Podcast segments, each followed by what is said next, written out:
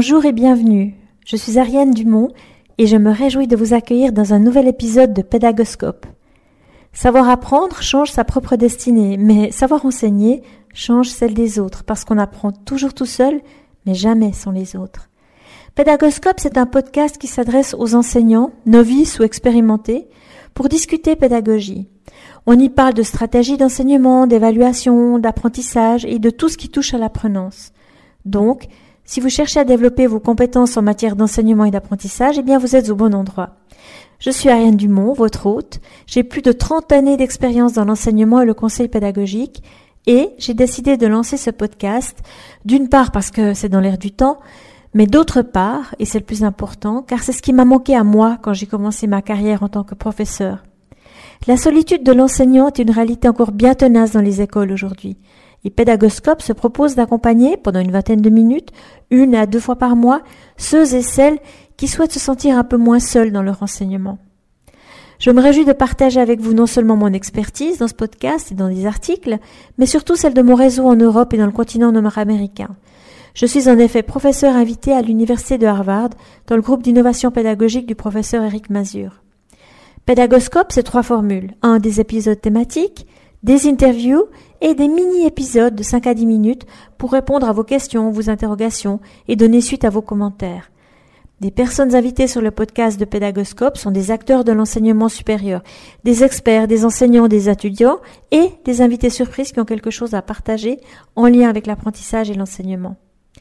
Vous retrouvez cet épisode et plein d'autres ressources sur pédagoscope.ch. Bienvenue dans cet épisode.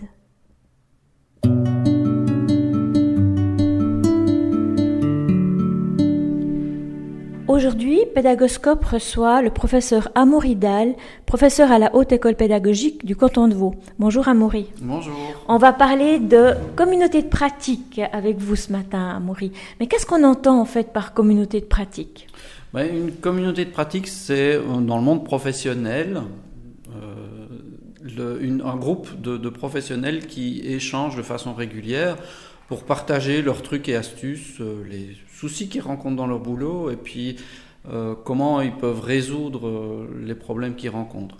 C'est une façon de se socialiser sur son lieu de travail, c'est une façon de, de former les, les, nouveaux arrivés sur un lieu de travail. Donc de façon générale, c'est un mode euh, d'accueil, c'est un mode de formation, c'est un mode de socialisation sur le lieu de travail. Alors, au départ, ça vient en fait de l'anthropologie, de, de, recherche en anthropologie sur euh, en fait, on fait tous partie, sans le savoir, de communautés de pratique, que ce soit dans le milieu professionnel ou dans n'importe quel milieu, euh, dans ses hobbies, dans, dans, dans sa famille, euh, etc. On ne s'en rend pas compte. Et puis, ben, Étienne Wenger, qui a théorisé les communautés de pratique, s'est rendu compte de l'existence de, de, ces communautés. Il les a théorisées et puis il en a fait un outil de formation, si on veut. Voilà. Est-ce que c'est d'une certaine manière une façon de rompre la solitude de l'enseignant? Alors, spécifiquement pour les enseignants, oui, disons, euh, on fait là souvent la différence entre communauté d'apprentissage et communauté de pratique. Les communautés d'apprentissage, c'est une communauté d'apprenants. Et quand dans une formation pour enseignants, par exemple ici à la Haute École Pédagogique, quand on forme les enseignants du primaire, on les fait discuter entre eux à propos de leurs expériences de stage, leurs expériences de, terrain, où on les fait filmer en classe parfois, et puis analyser des séquences d'enseignement qu'ils ont, qu'ils ont menées dans, dans, les classes où ils sont en stage. Eh bien, on les fait discuter de ça et c'est une façon de se socialiser avec de possibles futurs collègues. Et euh, on imagine qu'une fois qu'ils seront dans leur école, ils socialiseront aussi en discutant de leur expérience de classe. Donc c'est une façon, euh, communauté d'apprentissage, c'est une façon d'apprendre aux futurs professionnels à entrer dans la profession, à socialiser dans une nouvelle profession. Et puis, une fois qu'ils sont sur le terrain, dans leur lieu de travail, ben, on va parler de communauté de pratique où là, ben, on, parle de, de, pratique professionnelle, et même si d'une certaine façon ça peut être informel, quand on se retrouve à la salle des profs, à la salle des maîtres, et eh ben, on, discute euh, à certains moments des, des élèves, de, certaines de, n'importe quoi qui se passe finalement dans, dans l'école, autant de la direction que des parents ou des activités extrascolaires. c'est là où on, socialise, on apprend des autres en fait. Et quelque chose d'important aussi, c'est qu'on peut susciter, même si au départ c'est une notion anthropologique un peu informelle, on peut le susciter, l'organiser. Euh, je veux dire, une direction d'établissement ou des, doyens dans des écoles. Je vais faire le lien avec l'enseignement universitaire après, mais euh, les doyens, les chefs de file dans les écoles secondaires, par exemple, eh bien, ils peuvent avoir un rôle par rapport à ça, euh, de faire discuter entre leurs collègues et d'être un moteur pour de la réflexion pédagogique entre collègues. Alors si on transpose à, l'université, à l'enseignement supérieur, ben, c'est sensiblement la même chose. On sait que c'est peut-être encore pire dans, l'enseignement supérieur. Il n'y a pas de salle des maîtres à proprement parler. Euh, il n'y a pas de, lieu ni, de moment où on parle de pédagogie. On parle beaucoup de recherche, ça oui, de ces résultats de recherche mais relativement peu de, ces enseignements. Et puis, ben, un vice-doyen, une vice-doyenne à l'enseignement ou euh, un, responsable d'unité ou un responsable de programme peuvent euh, organiser davantage de discussions entre collègues sur euh, le programme, sur l'apprentissage des étudiants, sur les méthodes pédagogiques, etc. D'après vous, qu'est-ce qui peut nuire à un bon fonctionnement d'une communauté de pratique? Ça semble la solution parfaite hein, mhm. pour continuer à se développer professionnellement, mais j'ai l'impression que dans certaines écoles, il n'y en a pas autant qu'il faudrait et je me demande pourquoi est-ce qu'on n'arrive pas à, davantage euh, les organiser, les formaliser et qu'est-ce qui peut nuire au bon fonctionnement d'une telle communauté? Bon, le métier d'enseignant est relativement euh, solitaire. Hein. Déjà, on est seul en classe, il n'y a personne qui nous voit en train de faire de l'enseignement. Euh, donc ça, c'est un peu propre à l'enseignement. Mais maintenant, vous me direz, un médecin avec ses patients, c'est un peu la même chose. Pourtant, les médecins, euh, pendant leur formation, quand ils sont internes, ils, ont pas mal de discussions avec des collègues. Dans les quelque chose, enfin, il y a beaucoup de littérature là-dessus, et quelque chose qui, revient souvent, c'est que pour pouvoir euh, entrer dans une communauté pratique, s'impliquer, il faut qu'il y ait un certain degré de confiance avec les autres, avec les, autres collègues. Parce qu'on ne peut pas euh, présenter, discuter des problèmes qu'on rencontre dans sa classe euh, si on n'a pas spécialement confiance dans les autres, euh, dans les autres collègues, si on ne pense pas, si on n'a pas l'impression qu'ils vont pouvoir nous aider à répondre à nos questions, euh, c'est pour ça que ça vaut la peine que ce soit un peu organisé, ça vaut la peine qu'il euh, y ait un animateur par exemple, ça vaut la peine d'organiser un, lieu, ça vaut la peine aussi que chacun, dans un premier temps, chacun, chacune, apprenne à bien se connaître, euh, et que on construise la confiance, mais c'est comme dans n'importe quelle équipe, dans n'importe quel contexte professionnel en réalité. C'est simplement que dans l'enseignement universitaire, on n'est pas trop habitué à ça. Est-ce qu'il y a des règles à respecter, euh, des, des règles à mettre en place avec les participants à une communauté de pratique pour favoriser au maximum son bon fonctionnement? Oui, ça vaut la peine de les formaliser. Et notamment, c'est par rapport à l'écoute, par rapport à, au non-jugement, euh, par exemple, ce qu'on appelle des séances d'analyse de pratique, ben, c'est euh, des séances où on choisit une ou deux situations vécues par un enseignant qu'il va raconter, euh, qu'on va analyser, pour laquelle on va chercher des solutions tous ensemble. Eh bien, dans ce genre de, de situation, ben, les, les, conditions sociales sont très très importantes. Comme je disais tout à l'heure, il faut que les personnes soient persuadées qu'elles vont apprendre des autres, il faut qu'elles apprennent euh, à, faire confiance aux autres, à écouter aussi, à pas juger, à chercher des solutions qui sont adaptées à la personne et pas les solutions qu'on aurait fait nous si on avait été dans cette situation-là. C'est pas du tout la même chose. Et, euh, ça vaut la peine, pour répondre à la question, de formaliser les règles, de dire voilà, on est entre nous, on n'est que entre nous, il n'y a rien qui va sortir d'ici, donc il y a l'aspect confidentialité. Euh, on est dans, un, dans une équipe et on, va échanger sur, nos, sur les questions qu'on se pose par rapport à nos enseignements.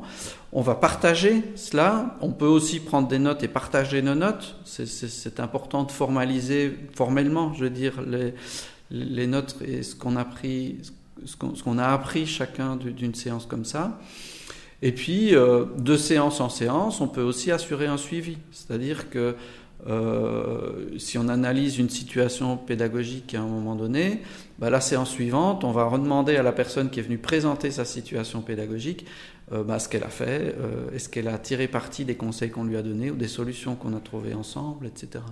Donc c'est cette régularité aussi qui, qui, fait la caractéristique des communautés de pratique, c'est-à-dire qu'on est dans, dans dans une sorte de, permanence de, du lien social entre les collègues. Des mêmes personnes qui peuvent appartenir à une communauté de pratique donnée ne travaillent pas forcément sur le même lieu. Est-ce que vous pensez que la dimension d'hybridation, de blended, hein, de communauté de pratique à distance fonctionne et si oui, sous quelle forme? Alors oui, disons, il y a de nouveaux outils qui permettent de soutenir des communautés de pratique à distance. Et puis surtout, euh, des usages de ces outils et une habitude des, utilisateurs euh, d'utiliser ce genre d'outils pour collaborer à distance qui, qui, qui, se sont vraiment développés ces dernières années. Donc euh, je prends, moi j'utilise beaucoup par exemple l'outil Adobe Connect qui est proposé par Switch, Switch Interact, donc pour les, pour les hautes écoles suisses. Et euh, bah c'est un, service qui n'est pas que de la vidéoconférence ou du webinaire, c'est quelque chose où on peut échanger des documents, c'est un lieu où on peut euh, poser des questions, faire euh, un, document commun. Euh, ça permet d'organiser des séances euh, de travail, d'interaction qui qui ressemble le plus possible à des interactions normales. Mais euh, je crois que la technologie n'était pas au point il y a quelques années, et surtout, les, les enseignants ne la connaissaient pas, n'étaient pas habitués à ce genre de choses. Et je pense que maintenant, ça s'est quand même beaucoup démocratisé grâce au fait que c'est accessible gratuitement sur Switch, et euh, ça permet de, de, de, de faire en sorte que tout le monde s'habitue à ce genre d'outils. Est-ce qu'on peut aller jusqu'à imaginer une communauté de pratique qui ne serait que virtuelle? Euh, Pourquoi pas Mais je, crois qu'on n'est pas encore euh, à, faire ce saut-là. Disons, pour parler un peu de ces... Ah, ah, il faut au minimum, comme je disais tout à l'heure, qu'on ait le plus confiance possible dans les personnes avec qui on, va interagir. Il ne faut pas que à chaque séance, ce soit des personnes tout le temps différentes. Hein.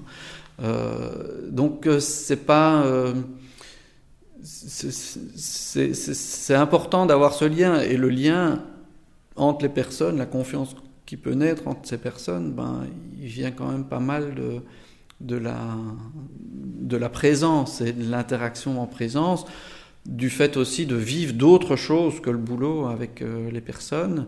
Et ça, j'ai envie de dire, encore une fois, c'est comme dans tout contexte professionnel.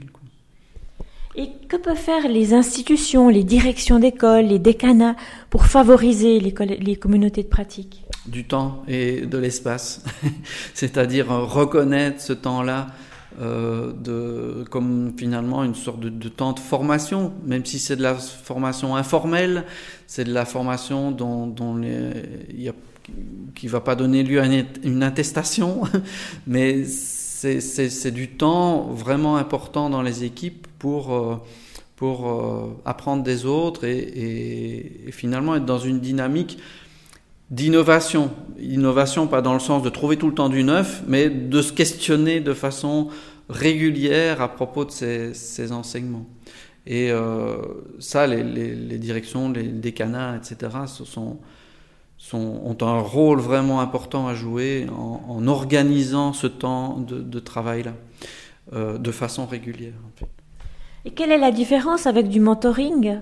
Le mentoring, c'est plus euh, individuel alors. Alors oui, c'est très efficace aussi, mais on n'est pas dans, nécessairement dans une équipe. Une communauté de pratique, ça peut être... Euh, ça peut exister avec du mentoring en même temps dans la même équipe. Hein.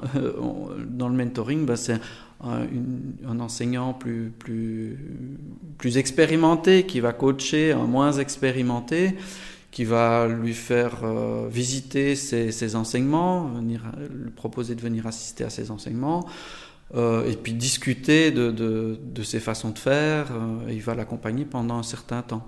Alors qu'une communauté de pratique, en principe, c'est un peu plus pérenne qu'une relation de mentoring ou de parrainage, entre guillemets, pendant un, un, temps donné, on va dire. Est-ce que vous pouvez nous donner un ou deux exemples, un suffira on va dire, de communautés de pratique qui fonctionnent très très bien à votre avis? Alors, euh, bon, je, je prends peut-être un exemple personnel. De, quand, quand, je travaillais à l'Université de Lausanne euh, comme conseiller pédagogique, ben, j'organisais ce, que j'appelais à, ce moment-là des, rencontres pédagogiques qui fonctionnaient en fait sur, sur, de, sur de la base, de, sur le même principe que des communautés de pratique. Euh, et dans ces rencontres pédagogiques, ben, je proposais plusieurs séances sur une thématique, en fait. Par exemple, la motivation des, des étudiants. Par exemple, des usages de technologie. Par exemple, euh, l'évaluation de ces enseignements par les étudiants, comment l'analyser. Et on avait plusieurs séances où, euh, par exemple, sur la motivation, ben, on s'interrogeait avec un petit groupe d'enseignants sur ben, qu'est-ce que c'est la motivation, euh, à quoi ressemble un étudiant motivé, Qu'est-ce qu'on peut faire en tant qu'enseignant pour motiver un étudiant? Puis, euh, on imaginait des stratégies pour euh, travailler sur la motivation. On les essayait dans les classes. Puis, la séance suivante, on, revenait, on discutait de, son expérience. Donc, c'était formel parce que c'était des séances organisées régulièrement sur un, semestre ou deux. Mais c'était en même temps informel parce que le contenu des, des, séances dépendait un peu de ce que chacun allait y amener et des, discussions qu'on y avait. Quoi. Et puis après, ben, on essayait de faire des, synthèses, de faire euh, un petit document qui synthétise ce que tout le monde avait appris pendant les séances. Et ensuite, ces synthèses-là étaient mises à disposition d'autres enseignants, en fait. Donc, euh, une communauté de pratique ne travaille pas nécessairement euh, en autarcie, elle, elle, est aussi tournée vers, vers l'extérieur. Et alors, pour résumer, euh, quels sont les conseils principaux qu'on peut donner à des enseignants désireux de co-construire une communauté de pratique? Alors, les personnes euh, qui, qui, veulent faire ça, moi, à mon sens, ben, il faut qu'elles qu motivent plusieurs collègues, qu'il y ait un petit noyau dur euh, qui se réunit de temps en temps et qui euh, petit à petit essaye de, recruter d'autres personnes. Il faut aussi que la personne qui, organise ça s'assure du, soutien institutionnel, du soutien de la hiérarchie, euh, qu'il y ait une bienveillance au moins par rapport à ça, par rapport à des séances régulières. Euh, je prends ici un exemple dans, la haute école pédagogique où je travaille. Ben, il, y a eu un, groupe d'enseignants qui travaillaient sur euh, l'animation euh, de séances d'analyse de pratique avec les étudiants. Et donc c'était ça, comment est-ce qu'on anime ce genre de séance Et ils, ont, ils sont assurés de la, du soutien institutionnel, ils ont eu du temps et de l'espace pour faire ça, ils ont euh, recruté un, petit noyau dur, et puis euh, ça s'est ouvert petit à petit au fil des séances à bien d'autres personnes, je crois qu'environ 40 formateurs sont, passés par là. Et donc euh, petit à petit c'était finalement assez positif, même si formellement il n'y avait pas de documents nécessairement qui en ressortaient, eh bien cette communauté de pratique-là, c'était euh, ben, on y apprenait en, y participant. Un des grands principes dans la théorie des communautés de pratique, c'est on apprend en étant là, en participant, en s'impliquant avec les autres, de façon informelle, et, on apprend aussi en, formalisant pour soi ce qu'on a appris au sein de la communauté de pratique. Une des missions de Pédagoscope, c'est vraiment de briser la solitude de l'enseignant et on voit bien, vous écoutez Amaury, que les communautés de pratique, euh, elles y contribuent beaucoup. Un petit mot pour conclure cet épisode? Alors, ben, les communautés de pratique, ça s'est beaucoup développé par Étienne Wenger, donc le, père, j'ai envie de dire, de la théorie, avec Jean, euh, Jean Lever.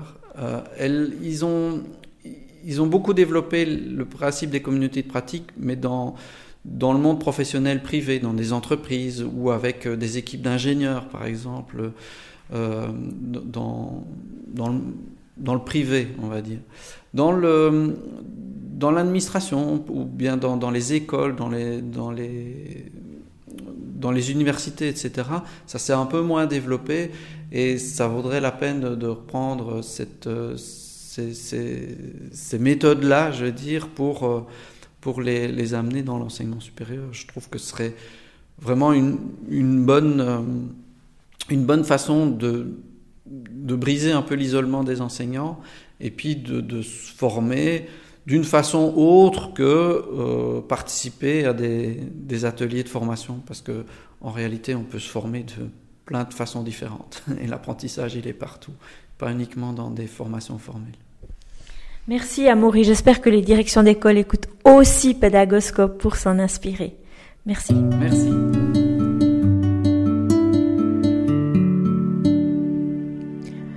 Voilà, c'est terminé pour aujourd'hui.